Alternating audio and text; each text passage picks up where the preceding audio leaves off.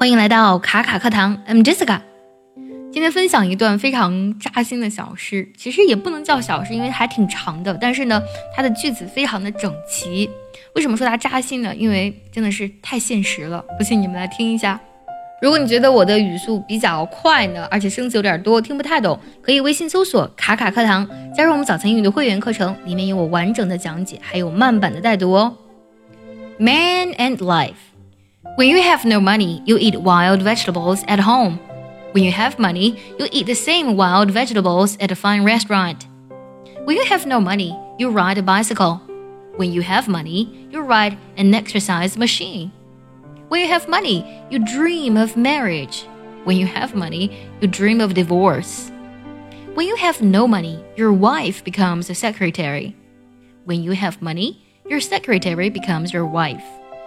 When you have no money, you act like a rich man. When you have money, you act like a poor man. Man, oh man, never tells the truth. He says the stock market is bad but keeps speculating. He says money is evil but keeps accumulating. He says high positions are lonely but strive to get them. He says smoking and drinking are bad for health but keeps partaking. He says heaven's good but refuses to go. What is life about? At 1, you're the top priority. At 10, academic excellence is the top priority. At 20, dating is the top priority. At 30, a promising career is the top priority. At 40, keeping your body in shape is the top priority. At 50, competing with others is your top priority. At 60, having a united family is your top priority.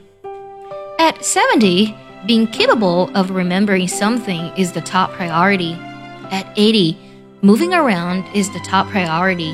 At 90, knowing directions is your top priority.